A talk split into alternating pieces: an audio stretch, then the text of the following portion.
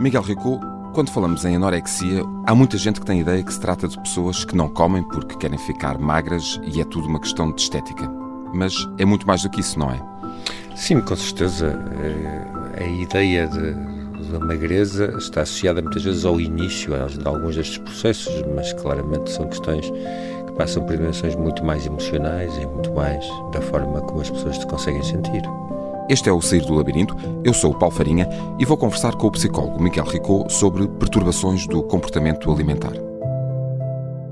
Psicólogo clínico com um doutoramento na mesma área, Miguel Ricot é professor universitário, tem 25 anos de experiência profissional, quer nos cuidados de saúde primários, quer em clínica privada, membro do Conselho Nacional de Ética para as Ciências da Vida, do Conselho Nacional de Saúde Mental e do Conselho Nacional de Saúde, é o atual presidente do Conselho de Especialidade de Psicologia Clínica e da Saúde da Ordem dos Psicólogos Portugueses.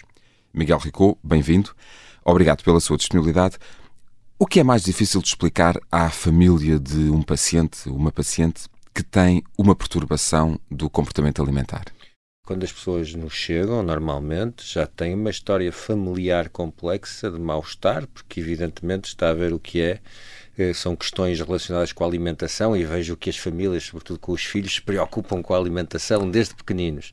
E, portanto, nessa perspectiva já vêm muitos preconceitos. São normalmente, a família normalmente são, é, é o primeiro núcleo de pessoas que se apercebe que alguma coisa está mal. Diríamos que, em boa parte das circunstâncias, sim, ainda que na anorexia, se calhar até mais, se fôssemos, por exemplo, para questões da bulimia, às vezes nem tanto, porque são depois coisas muito escondidas pelo próprio. E às vezes as pessoas também não se apercebem. Na anorexia é impossível as pessoas não se aperceberem, na bulimia isso não é tão claro. E, portanto, também vai depender um bocadinho dessas circunstâncias. Anorexia, bulimia, hum, de que falamos uh, ao certo quando falamos destas perturbações de, de, do comportamento alimentar? Qual é a diferença entre elas? Há outras perturbações que se calhar não são tão trabalhadas. Há depois também a questão da alimentação, da alimentação compulsiva, compulsiva, que é muito mais frequente. E depois há outros quadros, uh, claramente, que entram, vamos dizer, num modo diferente. Porque aquilo que, sobretudo na anorexia e na bulimia, aquilo que a junta, apesar de serem perturbações que eu acho que são bastante diferentes, aquilo que a juntam é um, um medo fóbico de engordar e uma uh, está muito relacionado com essa motivação. Não quer dizer, como dizíamos no início, que esse seja depois o mote principal que alimenta a perturbação. Mas uh, é algo que claramente uh, motiva as razões que a pessoa tem para manter aqueles comportamentos, os racionais passam muito por aí. E aquilo que é muito uh, referido pelas pessoas que sofrem desta perturbação passa, passa nessa dimensão. E por isso é que, uh, sobretudo na anorexia e na bulimia, são perturbações muito mais frequentes no sexo feminino, porque de alguma maneira essas eram a pressão com o corpo foi sempre maior no sexo feminino. Qual é a principal diferença entre elas? Eu, eu para mim, do ponto de vista terapêutico, para mim a principal diferença até é a dinâmica de funcionamento das pessoas. Mas do ponto de vista do diagnóstico, se quisermos colocar as coisas desta maneira, é que na anorexia há claramente uma perda de peso, há uma dimensão restritiva grande em relação à alimentação enquanto na bulimia eh, aquilo que não existe é essa perda de peso normalmente, porque acompanha muitas vezes com episódios de voracidade, compulsivos em termos alimentares, que são seguidos depois de episódios de compensação, ditos purgativos, não é? onde passa muito. A pessoa come e depois vomita. A indução de vómito é, se quisermos, o, o, o, tipo de purgação mais, mais frequente, mas às vezes há algumas bulimias que não passam por episódios de, de indução de vómito, pode ser a utilização de laxantes, laxantes. pode ser o, o exagero no exercício físico pode ser não é, outro tipo de métodos de compensação que não são tão frequentes nem tão efetivos. Não é? Independentemente dos protocolos que, que, que a ciência e a experiência de, de, eh, de, de, estudos de caso ao longo, ao longo de muitos anos uh, conclua e a investigação, um, cada caso é um caso e uh, há. Uh, deve ser o plano de recuperação de, de um paciente com, que tem um diagnóstico de uma perturbação de comportamento alimentar tem que ser traçado com esse paciente, caso a caso, em função das necessidades eh, dessa pessoa, das condições dessa pessoa, do contexto eh, social e económico e familiar dessa pessoa, certo? Sim, dos seus objetivos, do seu enquadramento, de todas essas dimensões. É evidente, quando falamos, por exemplo, da anorexia, temos que ter limites, e os limites são limites onde nós podemos questionar que possam começar a surgir ali problemas eh, clínicos, físicos, que depois possam se tornar-se ultrapassáveis. Quando fala de limites, falamos, podemos falar de limites Linhas de peso. vermelhas, sim, de peso, podemos dizer assim, de peso, ou de funcionamento, abaixo de capacidade. De, a, a, partir de, de, de, certos, de certas linhas vermelhas, poderá implicar aqui outro tipo de intervenções. Exatamente, e por isso é que estas questões têm que ser sempre acompanhadas do ponto de vista nutricional e do ponto de vista médico também, para além da dimensão psicológica, como é evidente, e é fundamental que tenhamos essa ideia. Nutrição, psiquiatria e eventualmente outras especialidades que se justifica aqui. Okay, é a importância de um, de um tratamento uh, multidisciplinar. Uh, quando, uh, quando começa a acompanhar situações de perturbações do comportamento alimentar, o primeiro passo para chegar lá e para que alguém lhe peça ajuda é um passo difícil. A pessoa perceber que eu preciso de ajuda, muitas vezes ou pela pessoa ou, ou por uh, pressão, ajuda, sugestão uh, uh, das pessoas à volta, nomeadamente do núcleo familiar, é um primeiro passo complicado. As pessoas que sofrem de anorexia são normalmente pessoas mais rígidas no seu funcionamento, muito exigentes consigo, estão habituadas a ter sucesso, conseguem normalmente atingir as coisas a que se propõem e, portanto, isto começa com um desequilíbrio. E é importante a gente perceber isto. Isto começa com uma dieta, evidentemente, é? em alturas, se calhar, às vezes não tão boas da vida. É percebermos que a noção do peso nós sentimos que podemos controlar, outras coisas temos mais dificuldade em controlar, e é importante lembrarmos disto. A necessidade de controle. É a necessidade de controle, é? Porque, então, a pessoa mete na sua cabeça: eu preciso de manter ou ter esta imagem, uma imagem que é imaginada como é evidente e que passa por perder peso é? que é para me sentir bem, e veja que esta junção, e é importante que as pessoas percebam isto, esta junção entre eu perder peso e sentir-me bem é que começa a entrar e a fazer o ciclo negativo que leva ao desequilíbrio, porque é evidente a pessoa começa a perder peso, começa a controlar a alimentação, está-se a privar de uma dimensão positiva da nossa vida, que é comer, que à partida para a maior parte das pessoas é uma coisa positiva, começa naturalmente a afastar-se de contextos sociais onde se come ou não se come, jantares, etc., que é para de alguma forma poder poder controlar e para depois não ser chamada a atenção. E para não estar sujeito à pressão. Etc, à pressão, tudo isso. É? Em casa começa a ter também pressão dos pais porque não está a comer, etc. Pé, pé, pé, e então não se sente melhor, como é evidente. Vai perdendo peso, mas não se sente melhor. E veja aqui a ligação e o objetivo: eu preciso perder peso para me sentir melhor. E portanto, isto é que começa a provocar o desequilíbrio. Uhum. Porque eu vou perdendo peso, mas como não me sinto melhor, vou aquilo que eu vou filtrando é que ainda não perdi peso suficiente. E é isto que leva depois a que as coisas comecem a entrar num desequilíbrio. E este, este processo, desde a primeira necessidade de controle de peso, eventualmente, uh, e as dietas serão a primeira porta de entrada para, eh, para um contexto uh, destes. duas perturbações, seja na anorexia e na bulimia. Na bulimia depois acontece uma coisa um bocadinho diferente, não é? porque as pessoas têm outras características pessoais logo à partida. Não são Maior, tão controladoras, não, não, tão controladoras. não têm tanta necessidade de controle? Eh, hum, podemos lhe chamar necessidade nesse sentido, e também podemos dizer não conseguem controlar da uhum. mesma forma. Okay. Então depois têm, não conseguem resistir ao impulso de se alimentar. É? E, e, portanto acabam por entrar em episódios não é de compensação em primeiro lugar das dietas que estão a fazer ou não resistem comem vem a culpa e vem o episódio purgativo e aqui constrói-se depois uma questão um bocadinho diferente é que estes episódios de purgação em que há uma alimentação exagerada e depois a purgação começam a servir eles próprios de compensação emocional formas de regulação vamos pôr as coisas desta maneira. Uhum. É? Então é muito frequente depois nestas pessoas, é? quando se estabelece já este, estes ciclos que naturalmente eh, decorreram de, da culpabilidade que tiveram por não ter conseguido não é, resistir à dieta que estavam a fazer, é? evidentemente começam estes episódios a ser o mote muitas vezes e por isso é que começamos a fugir um bocadinho daquilo que é a dinâmica das perturbações do, da, da, anorexia e entramos numa dinâmica diferente, onde de repente já, já começa a funcionar quase como um comportamento aditivo, está a ver? A ideia de quando eu estou menos bem, vou desenvolver mais episódios Portanto, de é- e de purgação, e é um porque isso ciclo, compensa. E é um, e é um ciclo, que se vai, que se vai alimentar. culpabilidade e que depois vai e este, e este processo, até chegar ao momento em que é necessário pedir ajuda, um, está estudado ou há evidência científica ou há alguma estatística, ideia de quanto tempo habitualmente pode durar? Até, até ao pedido de ajuda? Depende muito das histórias, depende muito dos acompanhamentos que as pessoas têm, depende muito das pessoas que estão à volta delas e de que as pessoas se aperceberem, não é? Na anorexia é, é mais visível, mas há uma resistência muito grande por parte da pessoa em colaborar, muitas vezes, porque há, primeiro, uma, sempre a dificuldade de reconhecimento de que isto é um problema e de que eu estou a perder o controle. Esse é o primeiro passo. Esse é, é o primeiro passo, como é evidente, e depois há, sobretudo, que é característico neste tipo de perturbações, um medo fóbico quase de engordar.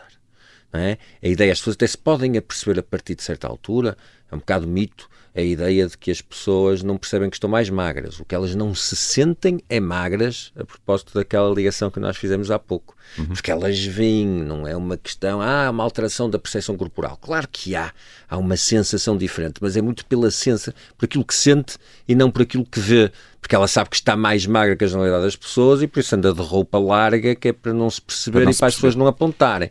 E quanto ao tempo de recuperação, desde o primeiro pedido de ajuda, desde que alguém entra no consultório, até que se considera, sim senhor, alcançamos aqui os objetivos que queríamos, agora podemos passar para uma outra fase do tratamento, eh, falamos de quanto tempo habitualmente? É, é, é, muito difícil responder essa pergunta de uma forma objetiva, contrariaria aquilo que estávamos a dizer há pouco, que cada caso é um caso. personalizado, cada caso é um caso. É evidente que há sempre padrões, e aquilo que dizemos é que normalmente estes processos, na anorexia, na bulimia, às vezes podem durar mais tempo, e depois depende sempre do que é naturalmente o estarmos bem a este nível. Se a ideia das coisas estarem minimamente equilibradas e deixarem de ser perigosas em termos daquilo que é o comportamento da pessoa, se a ideia de haver uma relação com a alimentação que se normaliza de uma forma total. Portanto, é, é, depende daquilo que nós entendemos como é a recuperação num estado destes. Mas fala-se muito na ideia destes processos durarem 5 anos à volta disto e poderem durar este tipo de tempo se as coisas não é, depois evoluírem favoravelmente. Infelizmente há casos que nós sabemos que não evoluem favoravelmente. Mas, eh, evidentemente, isto poderíamos dizer, e a literatura vai falando um bocadinho nestes prazos. Mas é evidente que isto varia muito de pessoa para pessoa e depois depende daquilo que é a nossa expectativa expectativa do que é está resolvido ou do que é e que para mim poderia ser bem, deixa de ser perigoso e a pessoa consegue manter Porque aqui o, algum equilíbrio. O estar resolvido pode também incluir tratar e acompanhar questões como uma ansiedade, uma depressão, outras, eh, ou outras eh, comorbilidades, outras, outras questões que a pessoa tenha eh, do foro da saúde mental ou não, que importa Sim. também tratar e acompanhar. Às vezes há duplos diagnósticos nestas coisas, como é evidente, mas não temos que colocar as coisas desta forma, porque precisamente não é? o nós focarmos toda a nossa vida à volta da alimentação, é isto que nós temos que perceber. De repente a alimentação está no centro de tudo e condiciona tudo aquilo que eu faço ou não faço, onde eu vou, onde eu não vou, do que eu tenho força para fazer, do que eu não tenho, etc. E por aí fora. Não é? Isto naturalmente cria desequilíbrios que cria outro tipo de reações emocionais e de aparentes perturbações, mas que são secundárias aos, a, a, este problema e que naturalmente quando este problema se resolve, essas coisas normalmente também se podem resolver na maior parte das vezes. E porquê é que é, é importante este acompanhamento multidisciplinar? Porquê é que é importante ter aqui também a psiquiatria envolvida? Eh, a nutrição envolvida, porque há também aqui uma questão de uma reaprendizagem nutricional e, de, e, de, e da questão da, da, eu, da alimentação. eu não diria reaprendizagem, por exemplo, falamos na anorexia, sabem mais de alimentação. Reaprendizagem é um termo errado. Sabe, é, é, um termo errado. Sabem mais de alimentação que for de qualquer nutricionista, se calhar, porque são pessoas muito focadas, não é? E, portanto, muito estudiosas estas coisas e dominam todas estas dimensões. O grande objetivo é aceitarem perder o controle. Esta é a grande dificuldade a ideia, por exemplo, de quando temos um plano nutricional que possa ser suficientemente restritivo para que as pessoas possam minimamente aderir, mas suficientemente seguro para garantir que nesta primeira fase há dimensões que estão garantidas em termos da saúde física da pessoa, é um equilíbrio difícil de colocar e que tem muita importância numa primeira fase, para a pessoa entregar o controle da alimentação não a si própria, mas a terceiros. Aquela ideia de eh, e quando falamos em regimes alimentares ou, ou dietas, uh, bem, eh, gosto tanto disto, isto dá-me tanto prazer, pronto, um dia não são dias e, portanto, e que também é importante num, num, num regime alimentar equilibrado, é poder dar-se ao luxo de, de, tirar prazer, tirar partido daquela, uh, do prazer que tiramos daquela refeição, é uma coisa muito difícil para alguém que tem um diagnóstico desses. É porque todos os seus problemas de repente estão à volta da alimentação. Claro. É quase como há aqui uma rejeição secundária da própria alimentação, porque aquilo é fonte dos problemas. Uhum. Quase como, em termos ideais, era quem me dera não precisar de pensar claro. nisto, não é? E que isto se fizesse por si próprio. É? Então, e porquê é que é, então, voltando à questão que lhe colocava, porquê é que é importante este, este acompanhamento também por parte da. Ok, há aqui um passo importante que é aceitar. Uh, que não se controla tudo, pronto, e no caso concreto da, da anorexia, mas um, porque é que é tão importante haver também aqui um acompanhamento por parte de um médico, por parte de um, de um psiquiatra? Em primeiro lugar, porque estas situações, muitas vezes, a certa altura, podem precisar de internamento e isto tem que estar presente, sobretudo quando não houver outra forma de compensar fisicamente a pessoa. E nessa perspectiva, logo temos a medicina. E depois, porque evidentemente é, há uma série de questões médicas que estão associadas do ponto de vista físico e, naturalmente, pode ser necessário também ajudar as pessoas do ponto de vista daquilo que é, é a medicação que possa ser necessária para compensar algumas dimensões emocionais que não se estejam a conseguir. Isto varia de caso para caso. E, portanto, estes são, são circunstâncias onde eu acho que claramente toda a intervenção tem que ser multidisciplinar. Agora, tudo depende não é daquilo que mais uma vez é a intensidade dos sintomas, é aquilo que é marca, porque os próprios diagnósticos a este nível são evidentemente difusos, isto não há zeros e uns, não é? Desde que nós temos uma relação, o que é que é uma relação totalmente saudável com a alimentação e uma relação que depois, não é? Tem ali algumas dificuldades até chegarmos a um diagnóstico, há toda uma zona cinzenta muito larga aqui, que naturalmente pode ser trabalhada. E quando falamos, temos falado de, eh, sobretudo de anorexia uhum. e bulimia, de que falamos quando falamos de alimentação compulsiva? O que é a alimentação compulsiva? Se nós quiséssemos fazer uma gradação que é errada, evidentemente, porque, como eu disse no início, isto tem muito a ver com as pessoas e com a base daquilo que é o funcionamento das pessoas, não é? maior impulsividade, maior controle, etc. O que é que nós podíamos dizer? Na anorexia temos então uma restrição clara e um controle claro da alimentação. Temos às vezes episódios purgativos, mas dificilmente temos episódios de alimentação compulsiva. Tá Na bulimia temos dietas e restrição na maior parte do tempo e depois alguns episódios, vários por semana, às vezes até mais do que um por dia em situações mais graves, em que tem, há episódios de alimentação compulsiva, é? exagerada. O que é, que é isto? É comer mais do que aquilo que é normal uma pessoa comer e muitas vezes até, sobretudo, coisas muito calóricas, não é? Que faz com que a pessoa se sinta muito cheia e que depois Isso vai muitas compensar... vezes é, uma é, é, também uma forma, de, é uma compensação emocional por uh, É uma depende das pessoas, varia. Numas é uma compensação emocional e elas terão prazer da alimentação e de comer aquilo. Muitas não têm prazer. Aquilo é comer e encher o estômago para fazer o episódio purgativo. Já está estabelecido. Portanto, a, a, a, purgação não vem porque a pessoa se distraiu e sentiu-me culpada. Em alguns acontece sobretudo numa fase inicial, é quando a pessoa já começa a comer, já é para já, purgar já a está a pensar que... Já está feito, não é? Toda esta ligação e é isso que vai acontecer. E, portanto, o episódio de purgação é que o vai compensar depois do ponto de vista emocional. Okay, porque okay. é um alívio da culpa, porque aquilo que ela aprendeu automaticamente quando faz a purgação alivia a culpa. E, portanto, na bulimia, então, existem estas duas dimensões que estão associadas, enquanto na alimentação compulsiva temos os episódios também de voracidade, de alimentação compulsiva, eh, que são exagerados em relação àquilo que a normalidade das pessoas faria, não há depois compensação. A culpa fica e é trabalhada de outras maneiras e, portanto, inevitavelmente, nestas depois, há também às vezes descontrole ao nível do peso. E, e o processo desta saída do labirinto, e volto ao, ao nome do, do, do nosso, uh, da nossa série de entrevistas, no caso de uma alimentação compulsiva, também é um processo que pode durar uh, um tempo alargado. Estamos a falar de claro anos sim. de acompanhamento. São, são, são, veja bem, nós temos dificuldade nos comportamentos aditivos ao nível do tratamento e às vezes com substâncias que não estão aqui ao lado e que não contactamos com ela todos os dias ou que podemos pelo menos tentar não contactar. Quanto mais com comida que temos. Imagine com comida que está tá. à nossa volta. Exatamente. É evidente que às vezes está relacionado com algum tipo de alimentos, etc. Mas a dinâmica de funcionamento disto, tanto na bulimia seguramente na alimentação compulsiva, é uma dinâmica que não é muito diferente dos comportamentos aditivos, portanto, das dependências em geral, uhum, uhum. não é? Em que a fonte, porque cumpre os pressupostos todos, é um comportamento repetido, é mediado por um impulso incontrolável, é fundamental as pessoas não sentem descontrole nisto, não é? Uh, visa a obtenção de prazer ou alívio do desprazer, porque é mais marcado na altura em que as pessoas não estão bem, e resultam daqui consequências negativas para o sujeito. Estas quatro dimensões são a definição de comportamento aditivo. Estão claramente presentes aqui. Evidentemente, na bulimia há a noção do peso e do querer emagrecer. Na alimentação compulsiva, muitas vezes nem tanto, ainda que às vezes isto também passe pela pessoa que tenta se compensar e fazer umas dietas que não resultam de maneira nenhuma e, portanto, também, como na bulimia, depois acaba por ter estes episódios de voracidade e desenvolvê-los.